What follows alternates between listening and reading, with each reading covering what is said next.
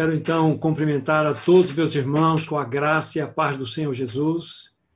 E como muito bem falou nosso irmão agora na introdução, que meio mais especial de nós iniciarmos essa reunião, dizendo que ele é o nosso amado, aquele que verdadeiramente fez uma obra tão maravilhosa por nós naquela cruz. Ele é formoso, ele é maravilhoso. Realmente ele é aquele que nos ama com um amor maravilhoso. Como pela manhã, hoje, no Partir do Pão, nós ouvimos o irmão nos ministrando que o amor dele é um amor sem limites. Queridos irmãos, que Senhor glorioso e precioso nós temos. Que Senhor majestoso, aquele que abriu mão da sua glória por amor a você, aquele que abriu a mão de uma comunhão perfeita com seu Pai pela eternidade, por amor a você, por amor a mim aquele que abriu mão da sua própria vida por amor a você, por amor a mim. Amados irmãos, que Senhor glorioso nós temos. Que Senhor é este? É por isso sim que o seu amor é um amor majestosamente sem limites. E nessa noite nós, uma vez mais, nos reunimos agora aos seus pés, como Maria o fez naquela oportunidade assentada aos pés do Senhor Jesus, contemplando a sua beleza, a sua face, mas também com os ouvidos atentos para ouvir todos os ensinamentos que vieram dos lábios do nosso amado Senhor. E o que nós vamos fazer juntos hoje? Estar aos pés dele, para que uma vez mais ele possa trazer ao nosso coração um pouco mais da sua palavra, para que nós possamos avançar dentro do seu eterno propósito que realmente haja ganho para o Senhor nessa noite. Que os nossos corações sejam verdadeiramente edificados pela palavra do Senhor. Nós oramos há pouco, mas nós vamos uma vez mais ainda curvar a nossa fronte e buscar a face deste que há de nos socorrer nessa noite, como já o tem feito até este momento. Vamos ter mais uma palavra de oração, irmãos. Querido e amado Senhor, nós te pedimos, ilumina os olhos do nosso coração, pois desejamos ver conforme tu vês. Conceda a cada um de nós, conceda ao teu povo um espírito de sabedoria e um espírito de revelação. Nós queremos conhecer a tua palavra, nós queremos conhecer-te melhor. Nós queremos que tu nos fale nessa noite pois estamos assentados aos teus pés. Fala, pois o teu povo te ouve. Nós te oramos, nós te pedimos em teu próprio nome, para a glória do nosso Deus e Pai. Amém. Amados irmãos, como foi anunciado previamente, é, o nosso encontro tem um título, tem um tema, que chama-se Uma Vida de Poder. Este é o meu encargo para estar compartilhando com os meus irmãos nessa noite. Mas para que eu possa, então, entrar propriamente dito nesta realidade, o que significa, o que seria uma vida de poder, ou como nós podemos adquiri-la, se faz necessário eu fazer aqui alguns questionamentos. E esses questionamentos estão relacionados exatamente com o cenário no qual nós estamos inseridos. Nós vamos fazer um pouco aqui de apresentação daquilo que está acontecendo na humanidade atual. Então, vou levantar algumas perguntas para o nosso próprio coração. Estarei mostrando também como que o inimigo está agindo nesse momento, não só no mundo que está desenfreado, dirigindo o seu próprio caminho, ou sendo governado pelo seu próprio caminho, mas como ele tem afetado o povo de Deus também. Vamos também ver nessa parte introdutória como que Deus vai estar intervindo nessa situação a favor do seu povo, como que ele estabelecerá o seu juízo contra aqueles que se rebelam contra a sua palavra. E na sequência, então, nós vamos estar levantando algumas questões importantes que se referem ao contexto no qual nós estamos colocados. A igreja está vivendo exatamente nesse cenário que eu vou estar descrevendo para os meus irmãos agora. E qual será o comportamento desta igreja nesse tempo e como deve ser o comportamento da igreja nesse tempo no qual estamos inseridos. Então vamos a alguns questionamentos que com certeza são conhecidos de muitos irmãos. Será, queridos irmãos, que nós temos a noção do tempo em que nós estamos vivendo? Será que nós compreendemos os movimentos que estão acontecendo nas áreas que envolvem a política, que envolvem a área social, que envolve a área econômica, que envolve a área religiosa? Muitos poderiam dizer, mas isso não é assunto da igreja. Não, não é um assunto da igreja para que ela se envolva, mas é um assunto da igreja para que ela tenha discernimento, para que ela tenha compreensão, para que ela faça uma leitura correta daquilo que está acontecendo à sua volta. E assim, com esse discernimento, ela possa ter um posicionamento adequado. Algo mais que eu levanto como um questionamento. Será que nós temos percebido que a opressão que está vindo sobre o povo de Deus tem sido cada vez mais intensa. Temos percebido essa opressão cada vez maior sobre os cristãos em todas as partes do planeta. Será que nós estamos discernindo isso? Será que nós estamos conseguindo fazer uma leitura adequada daquilo que está acontecendo? Será que nós estamos, queridos irmãos e irmãs, percebendo que há uma nova mentalidade sendo formada na cultura ou na sociedade humana?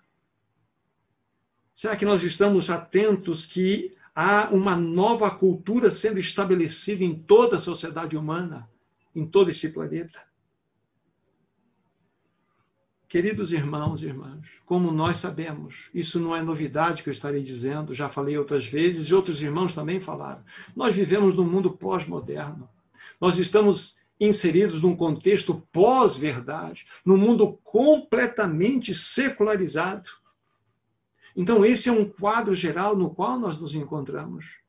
Eu vou precisar chamar alguns textos agora para que nós possamos discernir nessa parte introdutória o cenário nós, no qual nós estamos inseridos e como nós podemos, então, ter uma compreensão da palavra de Deus, para que, então, logo mais nós vamos entender a necessidade de termos uma vida de poder num contexto no qual nós estamos inseridos. Então eu preciso chamar um texto para os meus irmãos, porque quando eu falo de que há uma nova mentalidade sendo imposta sobre essa humanidade, eu tenho no meu coração uma passagem que eu quero compartilhar com vocês agora, e vocês podem me acompanhar nas Bíblias, de 2 Tessalonicenses, capítulo 2, versículo 7. E vejamos quão interessante é essa passagem. Ela está diretamente relacionada com essa nova mentalidade que está sendo formada na sociedade humana. Uma nova cultura está sendo imposta na sociedade humana. E a sociedade humana tem, aceito essa cultura de uma maneira tão ávida, de uma maneira tão sem discernimento que isso impressiona o nosso coração. Então, 2 Tessalonicenses capítulo 2, versículo 7. Veja o que diz a palavra de Deus. Com efeito, o mistério da iniquidade já opera e aguarda somente que seja afastado aquele que agora o detém. Até aqui. E a palavrinha que eu quero destacar para os meus irmãos aqui e chamar a atenção de vocês é a palavra iniquidade.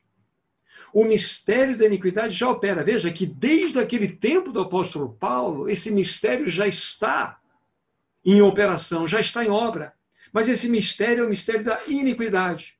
E quando você vai consultar essa palavra no seu sentido original, ela é interessante, a palavra lá é anomia. Me perdoe falar aqui um pouco sobre o seu sentido original, porque é importante para nós. A palavra nomos, no grego, é lei. E a palavra anomos, ou anomia, é sem lei, ou sem governo, ou sem absolutos. É a mesma coisa que eu falar a palavra normal e a palavra anormal. O A é traz o sentido negativo da palavra afirmada. Então a palavra iniquidade aqui é anomia. Então o, ou, perdão, o mistério da anomia, ou seja, o mistério do sem governo, o mistério daquilo que não tem mais absoluto está operando. Isso nos leva para um seguinte pensamento, queridos irmãos que nós estamos, em especial no século XXI, no qual nós estamos inseridos, vivendo um mundo do relativismo, onde os absolutos todos foram colocados por terra. Não existe mais valores absolutos. Tudo agora está dentro de um contexto relativo. E principalmente quatro fundamentos especiais que envolvem a verdade, a moral, a liberdade e também a questão da família. Estas quatro verdades têm sido agressivamente atacadas pelo relativismo. E permito-me fazer o destaque de uma delas, que é a moral. A moral. A moral, para que ela tenha realmente seu sentido real, o seu sentido de valor, que de fato tem uma realidade, ela precisa estar fundamentada num absoluto, e o absoluto está em Deus. Agora, quando a moral sai, ela é arrancada desse absoluto, sai do contexto divino, ela entra na relativização. E sabe o que significa isso, queridos irmãos, queridos irmãs? Isso significa que a sociedade está indo para um caos. A sociedade está caminhando para um grande colapso. Esta é a realidade na qual nós estamos inseridos. Então, o mistério da iniquidade já opera esse, esse mistério que envolve o sem governo, o sem lei, estabelecendo estas realidades que são relativas, ela, essa, essa, isso já está acontecendo, esse mistério já está acontecendo. E logo mais eu vou voltar nesse texto aqui, mas isso precisa ser colocado ao lado de uma outra passagem das Escrituras Sagradas que meus irmãos já conhecem, e vocês vão entender o porquê nós estamos colocando isso como um aspecto introdutório. Porque todo esse cenário que estou apresentando para vocês nada mais é o cenário no qual nós estamos inseridos. E como nós podemos viver uma vida de poder numa situação como esta, num mundo relativo como este, num mundo onde a sociedade está caminhando em passos largos para um colapso, porque a moral perdeu todo o seu sentido de valor absoluto. E o texto que eu quero chamar a atenção dos meus irmãos e que vocês me acompanhem está em Apocalipse, no capítulo 13. Um texto já considerado numa outra oportunidade, mas ele tem o seu valor agora dentro do contexto que nós estamos compartilhando para vocês. Apocalipse, no capítulo 13, versículos 16 e 17. Um texto extremamente conhecido, muito é, é, usado, muito compartilhado, com muitas variantes de interpretações. E aqui a palavra de Deus diz assim: a todos, os pequenos e grandes, os ricos e pobres, os livres e os escravos, faz que lhes seja dada certa marca sobre a mão direita e sobre a fronte, para que ninguém possa comprar ou vender, senão aquele que tem a marca, o nome da besta e o número do seu nome. Até aqui. Todos nós já vimos mensagens que trazem interpretações para esse texto aqui. Mas quando nós pensamos numa palavra muito específica que está aqui inserida, que é a palavra que encontra-se no versículo 17, a palavra marca, ela precisa chamar a atenção. Se você pegar o Strong, mas você precisa pegar um outro dicionário no grego para você ser ajudado, que é o Vine. E ali você vai ter uma descrição mais clara da etimologia dessa palavra. Aqui, quando você abre o texto no Apocalipse 13, versículo 17, você encontra lá no seu original a palavra charagma.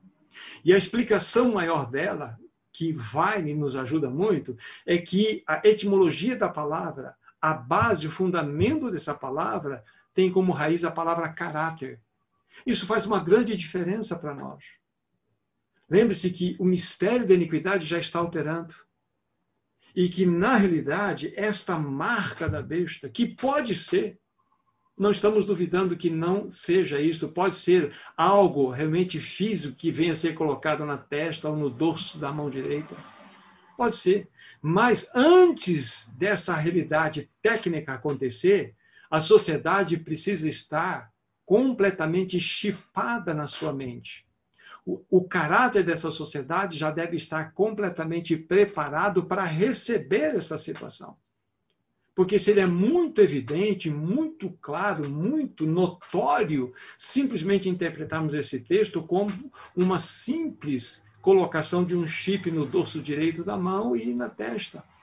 Mas há algo por trás, como já vocês ouviram falar sobre esse assunto. E aqui tem um propósito. tem um propósito. Eu quero falar qual é o propósito desta marca, qual é o propósito do mistério da iniquidade estar operando nesse momento na sociedade. Há um propósito, que é a formação de uma nova cultura para uma sociedade.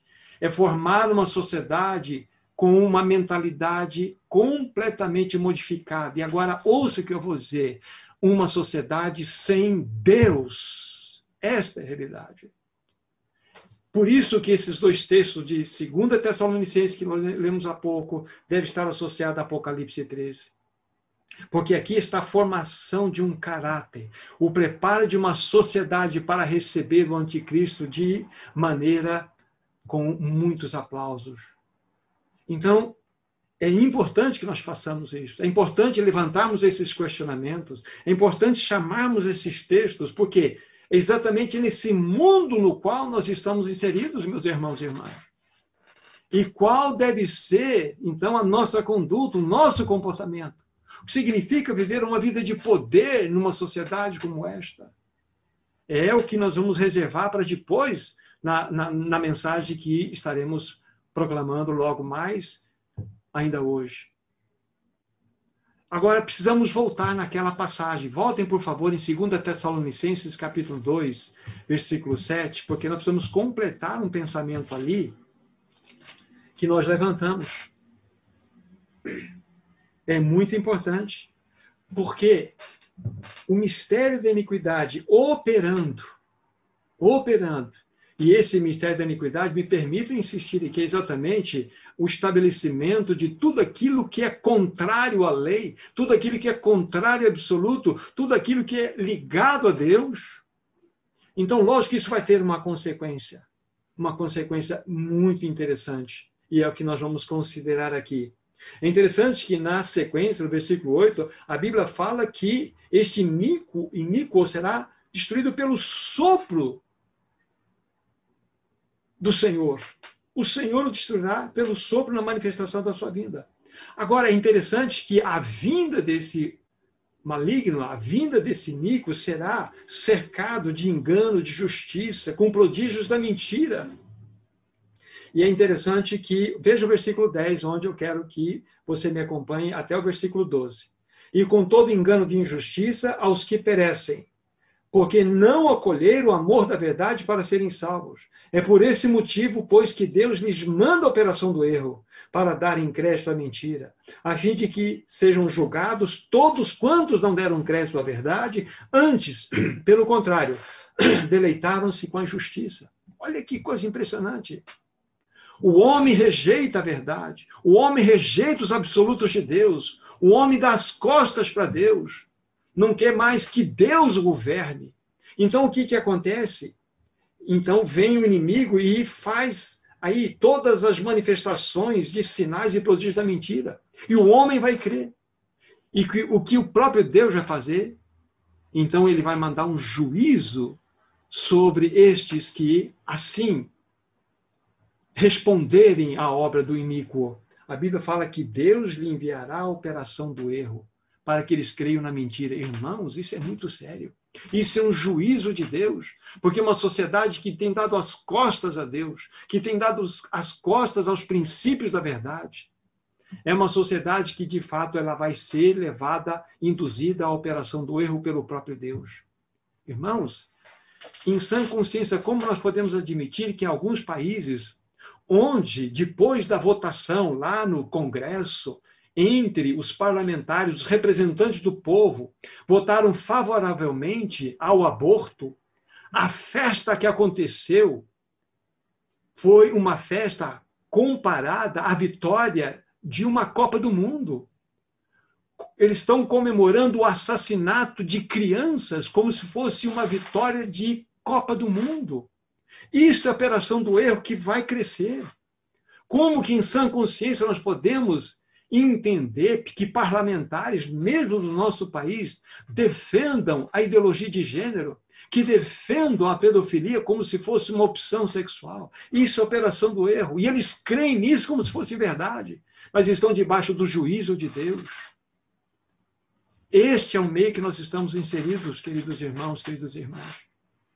Então Deus enviará a operação do erro. Isso é uma das formas do juízo de Deus sobre uma sociedade que tem rejeitado a Ele, que tem dado as costas a Ele. Agora, queridos irmãos, sempre estou linkando com aquilo que vamos falar logo mais. Nós estamos inseridos nesse tempo. Nós estamos vivendo nessa realidade. E qual tem sido o nosso papel? Temos vivido uma vida de poder, uma vida de mediocridade. Isso precisa chamar a atenção do nosso coração. Mas me permitam mostrar um outro tipo de julgamento de Deus, um outro tipo de juízo de Deus. Livro de Romanos, no capítulo 1, por favor, me acompanhe. Romanos, no capítulo 1. Depois vocês precisam ler todo o texto, mas eu vou ler as três passagens que nos mostram exatamente de que maneira Deus lança seu juízo sobre um homem que rejeita o Senhor, que rejeita os seus princípios, que rejeita o conhecimento dele. O primeiro texto encontra-se, então, Romanos 1, versículo 24. Por isso Deus entregou tais homens à imundícia pelas concupiscências do seu próprio coração para desonrarem, desonrarem o seu corpo entre si. Pois vocês vão ler o contexto. Mas vejam só que o homem, por rejeitar por rejeitar. Deus é que o entrega. Deus o entregou. A palavra paradidome aqui, no seu original, significa entregue a si mesmo. Não tem um pior tipo de juízo que Deus possa estabelecer contra o homem. Deus não precisa punir o homem para que o homem seja punido. Deus só precisa afastar as mãos desse homem e deixá-lo a viver por conta de si mesmo. O pior juízo que Deus pode estabelecer para sua humanidade é afastar as suas santas mãos de misericórdia e de graça que ainda tem refreado este homem para que ele não seja pior do que é. Veja um outro versículo, nós lemos o versículo 24, veja o versículo 26. Por causa disso, Deus os entregou às paixões infames, porque até as mulheres mudaram o modo natural das suas relações íntimas por outro contrário à natureza. Veja que o juiz aqui vem do alto, porque o homem tem rejeitado Deus, tem rejeitado os seus princípios, tem rejeitado seus valores absolutos e tem andado pelos seus próprios caminhos. Então, é como se Deus dissesse: se você quer esse caminho, então é eu mesmo que vou te entregar a isto. E você vai experimentar da bestialidade que há no teu próprio coração. E há mais um versículo nesse mesmo capítulo 1 de Romanos, versículo 28. E por haverem desprezado o conhecimento de Deus, o próprio Deus os entregou uma disposição mental reprovável para praticarem coisas inconvenientes. Até vale o versículo seguinte, a leitura. Cheios de toda injustiça, malícia, avareza, maldade, possuídos de inveja, homicídio, contenda, malignidade, dolo, difamadores, e aí vai. Deus entregou ao homem uma disposição mental reprovável. E o homem vai crer nisso. Conforme nós lemos lá em 2 Tessalonicenses, a operação do erro fará com que o homem creia naquilo que está fazendo como se fosse a maior verdade e não sabe que estão debaixo do juízo de Deus. Irmão, irmã, esse é o cenário. Esta é a realidade na qual nós nos encontramos. Então, quando eu disse no começo que eu preciso fazer alguns questionamentos, é para que nós sempre tenhamos em mente o mundo em que habitamos. Esse mundo não vai melhorar. Esse mundo não tem salvação. Deus não está fazendo nada a favor desse mundo. Deus quer tirar algo desse mundo. Ele quer que nós, como povo dele, como a sua igreja, possamos aqui manifestar um testemunho de acordo. Vivemos uma vida de poder. Então, o que nós fizemos até agora, irmãos? Nós mostramos o cenário, nós mostramos o mistério da iniquidade operando, nós mostramos aos irmãos que uma nova mentalidade, uma nova cultura está sendo imposta na sociedade humana. Esse é o caráter do anticristo sendo imposto. É o charagma do, do, do maligno sendo imposto na sociedade. É a preparação para o recebimento do homem da iniquidade. Mas nós vimos também o juízo de Deus, que vai entregar esses homens a si mesmos, vai enviar a operação do erro. Essa é a realidade. Então, Este é o contexto que você e eu, nós nos encontramos, queridos irmãos. Deus vai agindo, amado irmão e irmã. Deus vai agindo com a sua graça, com a sua misericórdia.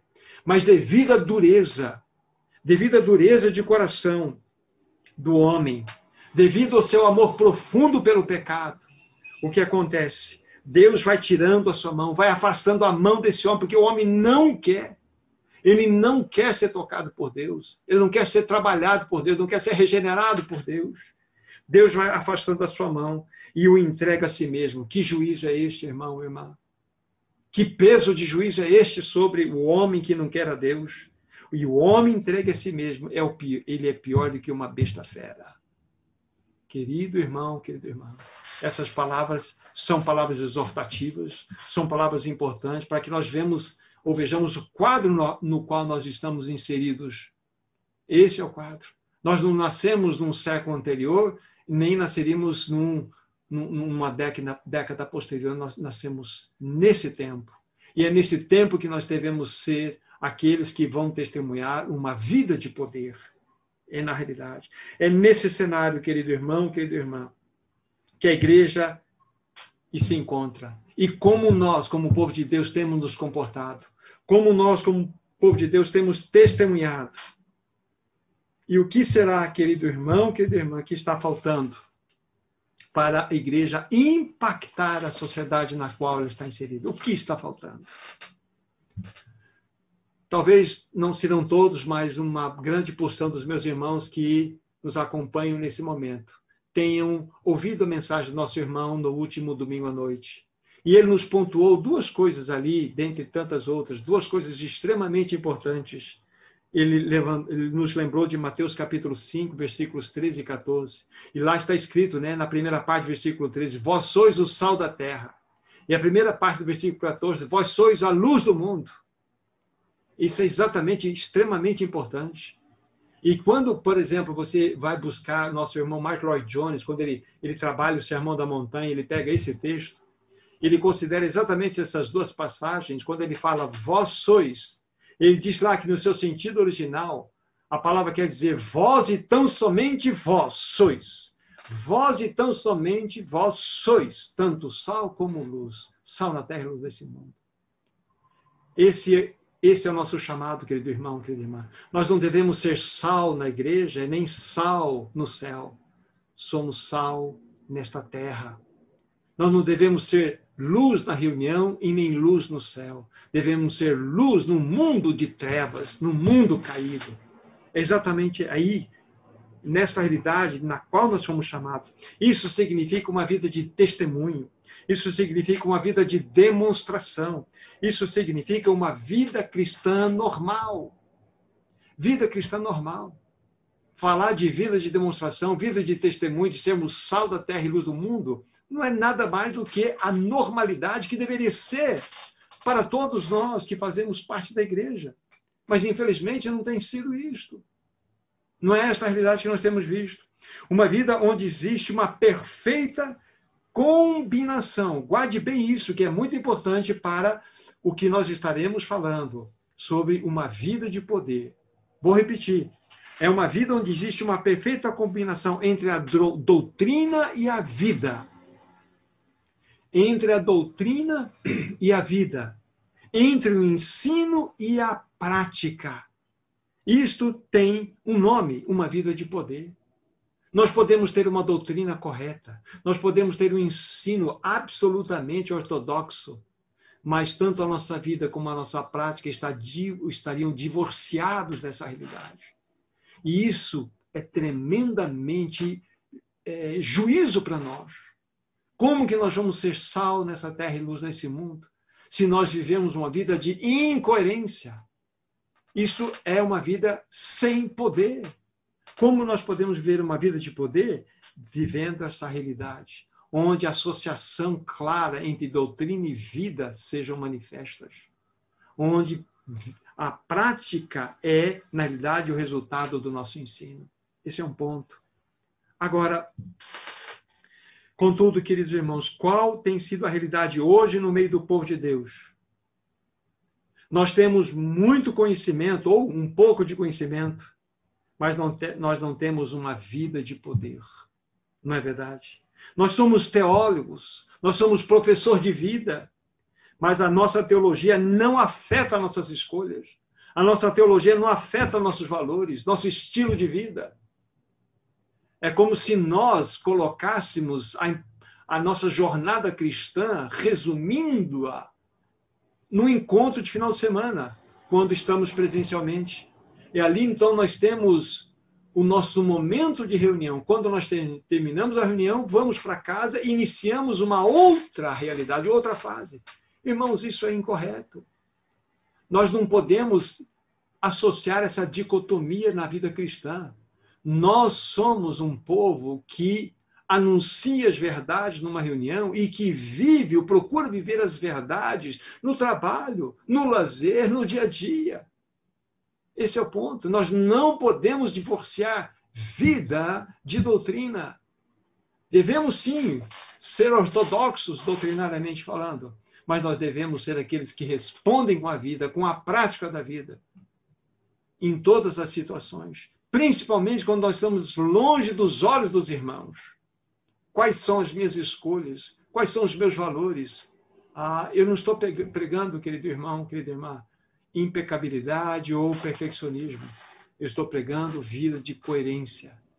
Isto nos leva para uma vida de poder, uma vida que verdadeiramente é classificada como um testemunho genuíno. E infelizmente, querido irmão, querida irmã, deixe-me lembrar de algo que eu concordei e concordo com esse irmão. Quando li, já disse para os meus irmãos e vou repetir para vocês. Esse irmão disse que nunca houve, nunca houve, em toda a história do cristianismo, uma geração de cristãos tão fraca, tão pobre espiritualmente como a nossa geração. Eu sou obrigado a concordar. E até digo mais, em muitos contextos, uma geração que tem recebido muito mais do que as gerações anteriores. Há muito mais verdades trazidas a esta geração em muitos contextos do que foram trazidas em outro contexto. E isso nos traz para um juízo pior, porque a quem muito é dado, muito será requerido. Como tem sido a sua vida? Como tem sido a minha vida, meu irmão, minha irmã?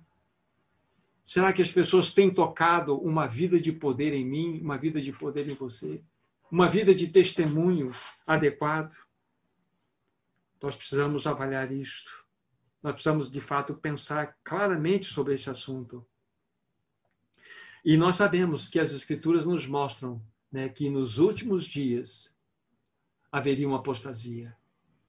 E nós estamos com ela diante dos nossos olhos. Quantos irmãos dando as costas? Quantos irmãos, em nome de muitas coisas, têm afastado do reunir? Lá em Hebreus está escrito assim: não deixemos de congregar-vos, como é costume de alguns. Irmãos, me permito fazer aqui, não sei se um parênteses, mas eu creio que está inserido nesse processo. Irmão, é verdade, a gente tem que respeitar a, a, a realidade, a, a, a, compreensão, a medida de cada irmão dentro do contexto que nós estamos vivendo. Isso deve ser respeitado, mas muitos irmãos que deixam de congregar em nome de outras situações, esses irmãos precisam ser levados diante do Senhor pelo próprio Espírito para eles considerarem. Lembre-se que na igreja primitiva não tinha pandemia, lá tinha espada no pescoço. E eles saíam pelas madrugadas para irem aos cemitérios, porque os romanos não iam aos cemitérios. E lá eles se reuniam diante do nome do Senhor para louvar e glorificar o nome do Senhor. Eles pagavam um preço altíssimo para se congregarem e estarem juntos, louvando o Senhor. E hoje, por muito menos, nós deixamos a reunião. Ah, eu posso reunir em casa, eu tenho tantas mensagens na internet, eu tenho tanto, tanto acesso. Eu posso, então, na minha casa, chamar os meus irmãos, fazer um churrasco, partir o pão, posso fazer tudo. E não é errado. Não estou dizendo que isso é errado, mas só fazer isso de uma conduta que venha ferir os princípios da palavra de Deus, eu tenho que considerar diante do Senhor porque nós fomos chamados, irmãos e irmãs, para uma jornada juntos. Uma jornada onde nós vamos rir juntos, uma jornada onde nós vamos chorar juntos. Então, fica essa palavra de exortação a todos nós, irmãos e irmãs. nós vivemos no momento que nós precisamos estar juntos, no momento que nós precisamos estar nos apoiando, um momento que nós precisamos estar nos ajudando mutuamente. Por quê? Porque a situação vai apertar daqui para frente. E nós vamos precisar uns dos outros. Nós vamos precisar do corpo de Cristo agindo e o seu cabeça atuando sobre nós. Então fica essa palavra para todos nós pensarmos, irmãos. Sim, haverá uma apostasia nesse tempo do fim. Agora, queria também dizer, irmãos, que esta situação que nós estamos vivendo na sociedade hoje e que nós enxergamos, vamos dizer assim, em linhas gerais no meio do povo de Deus, isso me remete ao livro de Juízes. Eu gostaria de fazer uma pequena consideração em uma outra passagem desse livro, Juízes. Nós vamos pegar, então, nesse livro, e nós vamos abrir no capítulo 2. Juízes, no capítulo 2.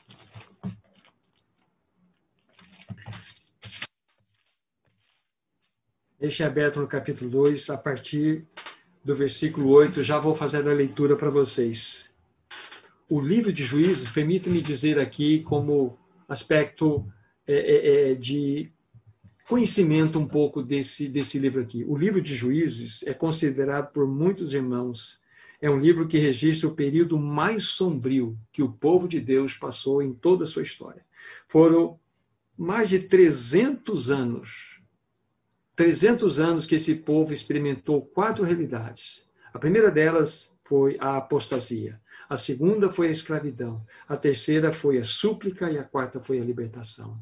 Era assim apostasia, escravidão, súplica e libertação. Agora nós vamos ver com a leitura da passagem e na leitura que vamos fazer, vamos entender o, qual era o contexto, por que, que essas coisas aconteceram. Então, observe, por favor, capítulo 2 de Juízes, Juízes, a partir do versículo 8. Faleceu Josué, filho de Num, servo do Senhor, com a idade de 110 anos. Sepultaram-no no limite da sua herança, em Tinmat Eres, na região montanhosa de Efraim, ao norte do Monte Gás. Foi também congregada a seus pais toda aquela geração. E outra geração, presta atenção, após ele se levantou, que não conhecia o Senhor, nem tampouco as obras que fizera a Israel. Então fizeram os filhos de Israel que era mal perante o Senhor, pois serviram aos balins, deixaram o Senhor, Deus de seus pais, que os tirara da terra do Egito, e foram após outros deuses, dentre os deuses das gentes que havia ao redor deles, e adoraram e provocaram ao Senhor, o Senhor a ira. Até aqui. Então nós percebemos aqui algo bastante significativo. Se nós pensarmos na geração anterior a esta geração que surgiu depois de Josué, nós nós entramos ou conhecemos a geração de Moisés e do próprio Josué. E essa geração que fez parte desse contexto, em linhas gerais, foi uma geração que presenciou exatamente a realidade de um Deus vivo no meio do povo e de um Deus de poder que fazia sinais e prodígios no meio desse povo. No caso de, de, de Moisés, um povo que viu o mar vermelho ser aberto, um povo que viu o maná sendo derramado do céu, um povo que viu as águas saindo das rochas, um povo que contemplou vários e vários outros tipos de manifestações de prodígios. Quando nós pensamos em Josué, um povo que viu o Jordão se abrir de maneira miraculosa, como foi no Mar Vermelho. Um povo que viu as muralhas de Jericó sendo derrubadas. Um povo que viu o sol e a lua pararem para que aquela batalha fosse então pelejado até a vitória. Um povo que contemplou um Deus todo-poderoso, um Deus que manifestou em poder. Então era um Deus que se manifestava e que intervia naquela geração. Era uma geração que conhecia o seu Deus e os seus feitos. Mas a palavra de Deus nos mostra que, depois da morte de Josué, levantou-se uma outra geração após ele, que não conhecia o Senhor, nem tampouco as obras, nem o Senhor nem as obras. Isso deve chamar a atenção de cada um de nós. Podemos dizer que aquela geração, né, no caso do livro de Juízes, conhecia Deus, conhecia Deus de ouvir falar, de ouvir falar de algumas coisas, porque era impossível que eles não soubessem nada a respeito de Deus. Mas eles tinham um certo conhecimento, mas eles não tinham relacionamento com esse Deus e muito menos não desfrutaram das manifestações do poder desse Deus. Então o que aconteceu com essa geração nova que se levantou, por eles se afastarem de Deus, se apostatarem de Deus, conforme nós vimos aquelas quatro realidades, eles se tornaram escravos dos seus inimigos, dos midianitas, dos, dos filisteus e de tantos outros povos que estavam ali na terra de Canaã. Então eles se tornaram escravos, aí vinham as súplicas que partiam do coração deles, e Deus levantava então, então os juízes viam que a libertação. Então ficou nesse ciclo vicioso por em torno de 300 anos. Era impressionante isso. E é interessante, foi os anos mais sombrios do povo de Deus, do povo de Israel. Agora, quando nós olhamos para a nossa realidade hoje de igreja, o que está acontecendo com a geração atual? O que está acontecendo no nosso meio? A Bíblia fala que haverá uma apostasia. Agora eu falo para nós, irmãos mais velhos, qual é o legado que nós estaremos ou estamos deixando para a próxima geração? Qual é o legado? Nós estamos preparando uma geração para que esta geração possa enfrentar a situação que estarão por vir. É nesse meio que nós nos encontramos hoje. A geração atual, queridos irmãos e irmãs, eu falo nós, nós conhecemos Deus de ouvir falar. Lembra-se de Jó, capítulo 42? Quando ele diz lá, né, depois vocês vão lá, versículos 5 e 6. Ah, eu só conhecia de ouvir falar mas agora os meus olhos te veem. Então nós podemos fazer parte de uma geração que tem muita informação de Deus, tem muita compreensão, muita doutrina, muita verdade, muito ensino de Deus. Mas essas realidades estão divorciadas do que? De uma realidade de vida, de uma realidade de prática. Irmão, irmã, isso é uma palavra de juízo para nós para que nós possamos avaliar a nossa realidade. Estamos vivendo uma vida de poder nesse tempo tão importante da história dessa humanidade? Ou somos colocados ou classificados como esses que apenas conhecem o seu Deus de ouvir falar? Deus nos livre disto. Sabe, irmãos, permitam-me dizer alguma coisa. Essa geração pós-moderna, geração cristã pós-moderna, é uma geração apática descompromissada, uma geração hipersensível, uma geração com um ego gigante demais, uma geração misturada, mundanizada. É exatamente desse contexto que a apostasia irá surgir.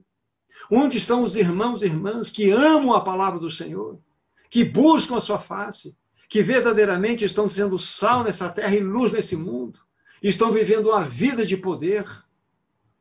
Onde me encontro nesse contexto? Senhor, tem misericórdia de mim, tem misericórdia de nós, Senhor. Esse é o contexto que nós estamos vivendo, queridos irmãos. A geração que nós vivemos hoje tem muita informação a respeito do corpo de Cristo, mas não tem vivido numa realidade de expressão de corpo de Cristo. Porque aquela história, não, eu posso, eu posso me reunir, eu posso fazer isso, posso fazer aquilo. Nós não temos uma visão de compromisso, nós temos uma jornada para trilhar juntos, chorando e rindo juntos. Então, esta geração que nós fazemos parte, esta geração da qual nós estamos inseridos, queridos irmãos, e como vamos viver uma vida de poder nessa realidade. E, infelizmente, num contexto como este, o final de tudo isto é triste, falando da nossa realidade, é triste.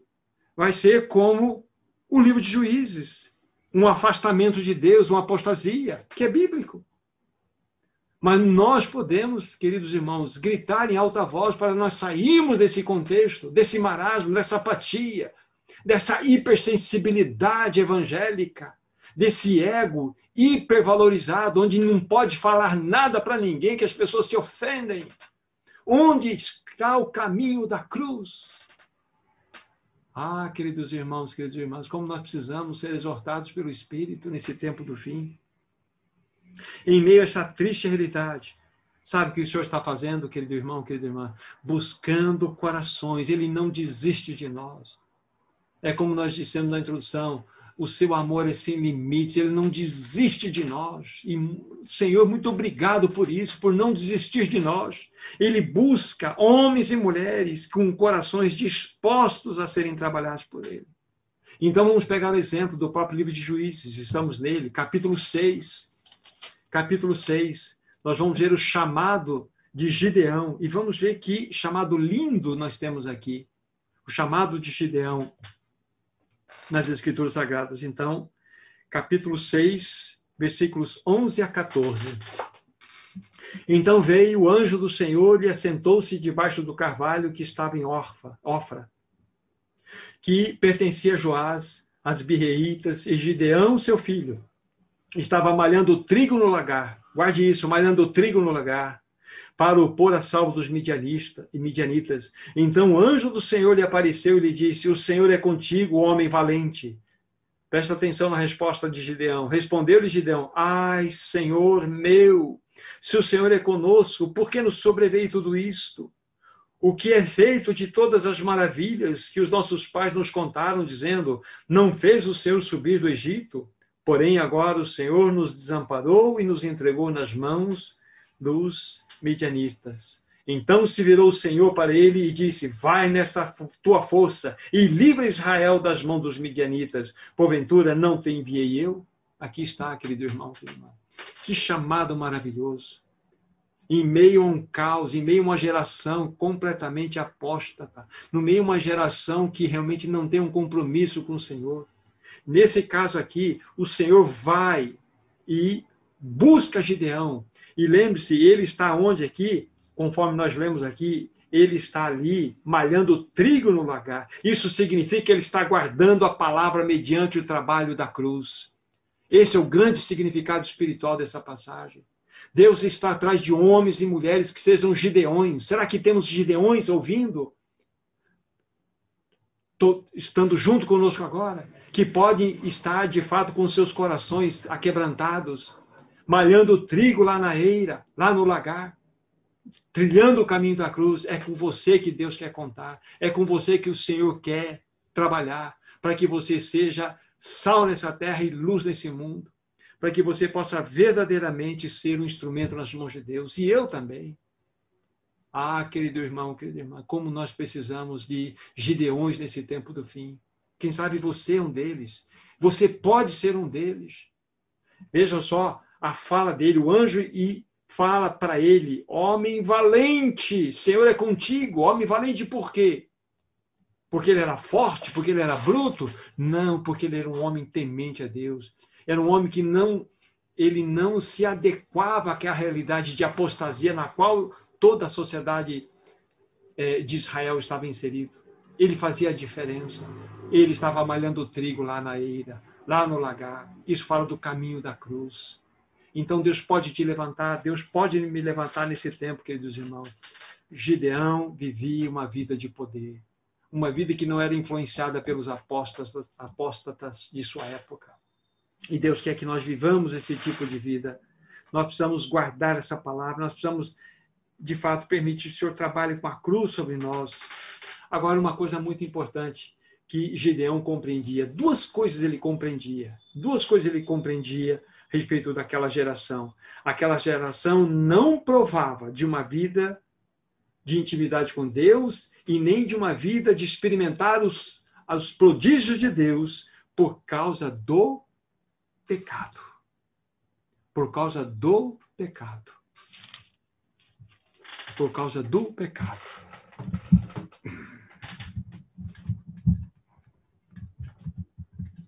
Só um instantinho, irmãos.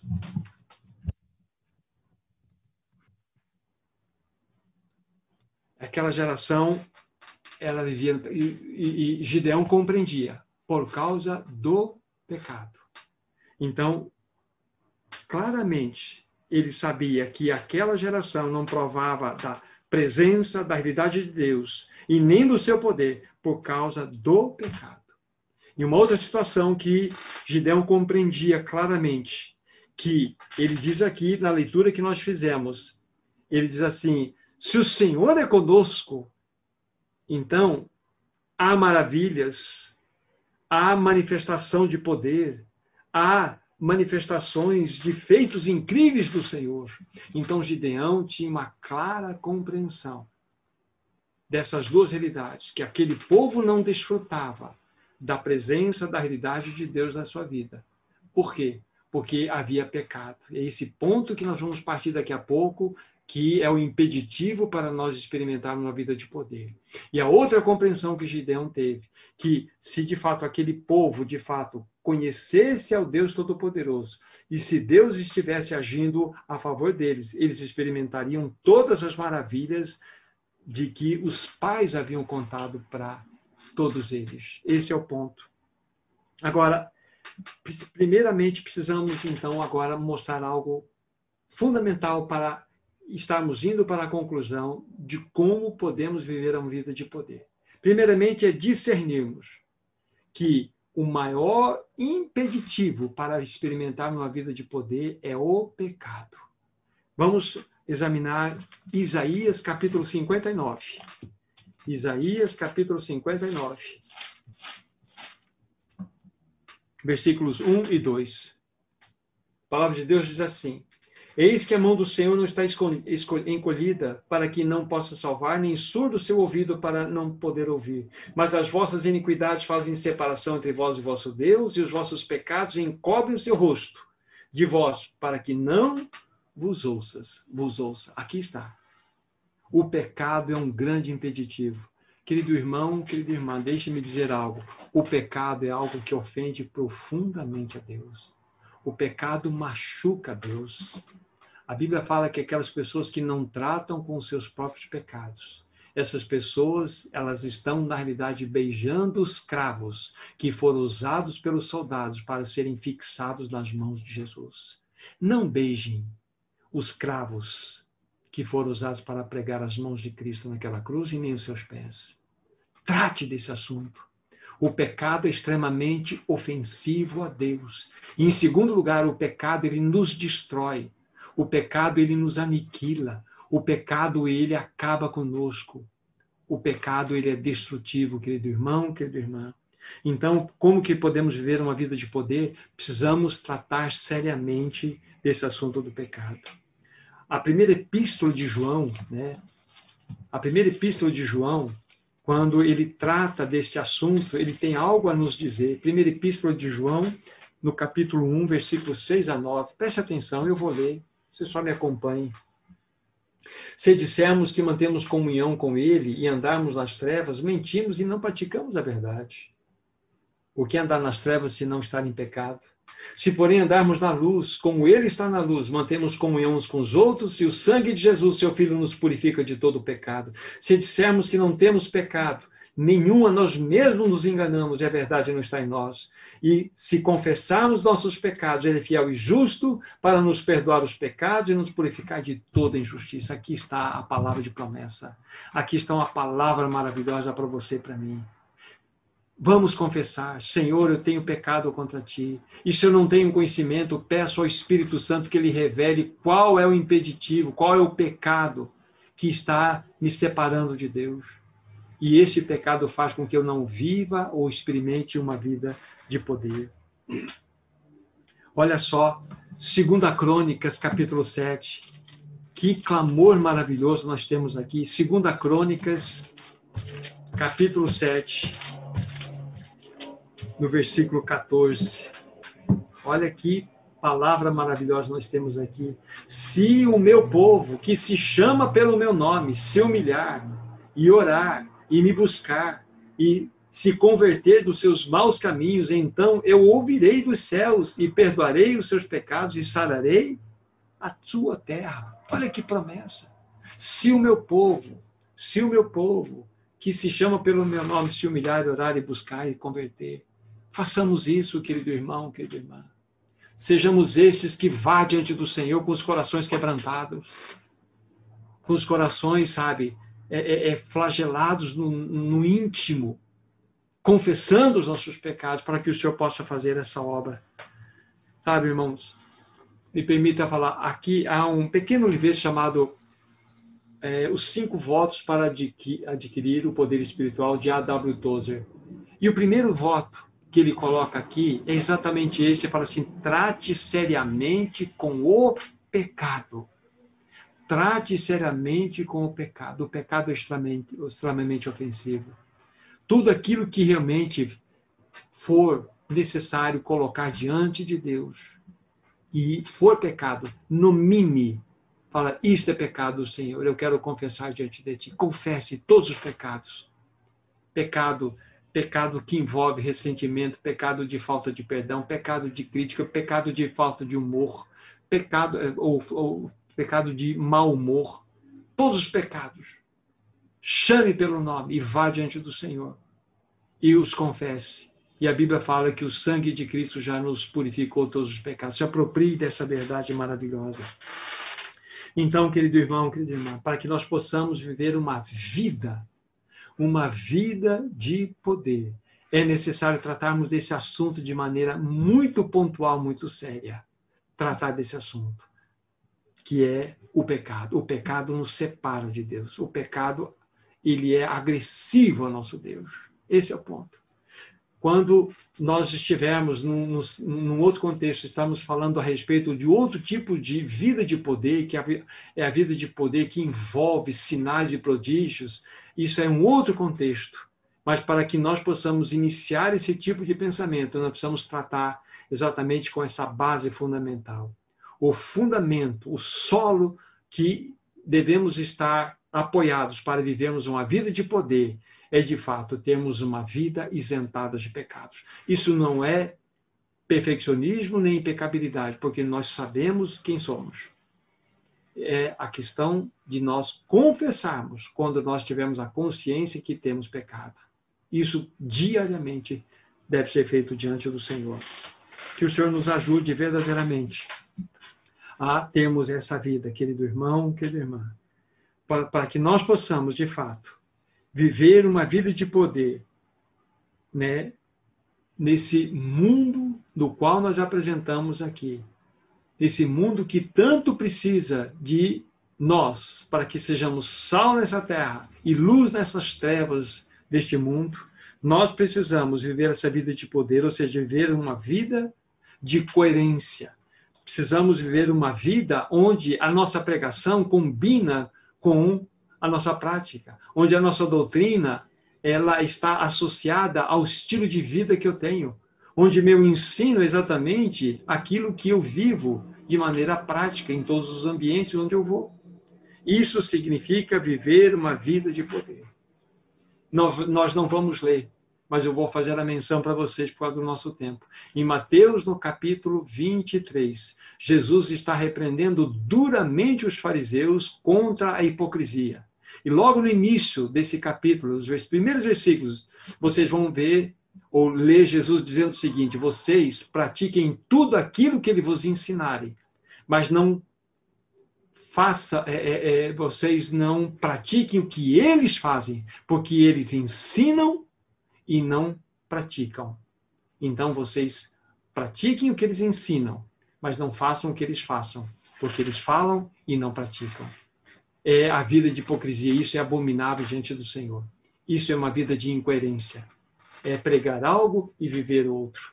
Deus nos livre. Para que você e eu vivamos uma vida de poder, devemos viver uma vida de coerência. Isso significa vivermos uma vida de demonstração. Uma vida onde as pessoas possam tocar a Cristo, em realidade, em cada um de nós. Precisamos impactar essa geração que nós estamos inseridos, queridos irmãos. E isso faremos através dessa vida de poder. O mundo será tocado. Aqueles que estiverem esfriados serão aquecidos. Aqueles que estarão, aqueles que estão desanimados serão despertados pelo seu testemunho pelo meu testemunho. Uma vida de poder, querido irmão, querida irmã. Que o Senhor verdadeiramente encontre em nosso meio homens e mulheres que sejam como Gideão, que estejam malhando o trigo lá na ilha, lá naquele lagar. Para que você e eu, trilhando o caminho da cruz, possamos ser visitados pelo Senhor. Para que nós possamos ser colocados à parte e sejamos bênçãos na geração na qual nós estamos inseridos. Que sejamos ferramentas, instrumentos nas mãos desse Deus Todo-Poderoso. Que possamos ser aqueles que irão socorrer esta geração que está perdida em si mesma, essa geração que está caminhando para uma apostasia. Que o Senhor nos ajude, queridos irmãos, queridas irmãs, uma vida de poder, que você e eu possamos desfrutar disso. Que você e eu sejamos bênçãos numa geração que tanto precisa de nós, numa geração que está a passos largos, indo para o seu juízo. Mas nós que, que nós sejamos sal nessa terra e luz desse mundo. Que nós sejamos estes que vivam uma vida de testemunho adequado, estes que vivam uma vida que manifeste o poder. Que o Senhor seja louvado na vida de todos os santos. Vamos orar. Maravilhoso Senhor, nós queremos de fato nos colocar diante de Ti, primeiramente. Queremos confessar que nós não temos vivido uma vida adequada diante de Ti. Há tantas coisas que precisam ser feitas em nossas vidas há tantos empecilhos. Venha nos livrar de pecados ocultos, venha nos livrar, Senhor, de pecados voluntários, daqueles que são de comissão, de omissão. Tu bem sabes que a nossa tendência é esta, Senhor. Mas nós precisamos do teu socorro, da tua ajuda. Nós queremos confessar diante de ti que nós queremos que o Senhor trabalhe em nós. Queremos ser encontrados como Gideão foi, Senhor, malhando trigo lá no lagar, Senhor nos caminhos da cruz, da preservação da sua palavra. Levante entre teu povo, Senhor, gideões. Levante entre teu povo, Senhor, aqueles que vão fazer a diferença na sua sociedade caída. A diferença nessa geração, Senhor, que não conhece a Ti. Ajuda-nos por Tua graça, ajuda-nos pelo Teu poder. Em nome de Jesus. Amém, Senhor. Deus abençoe a todos. Graça e paz.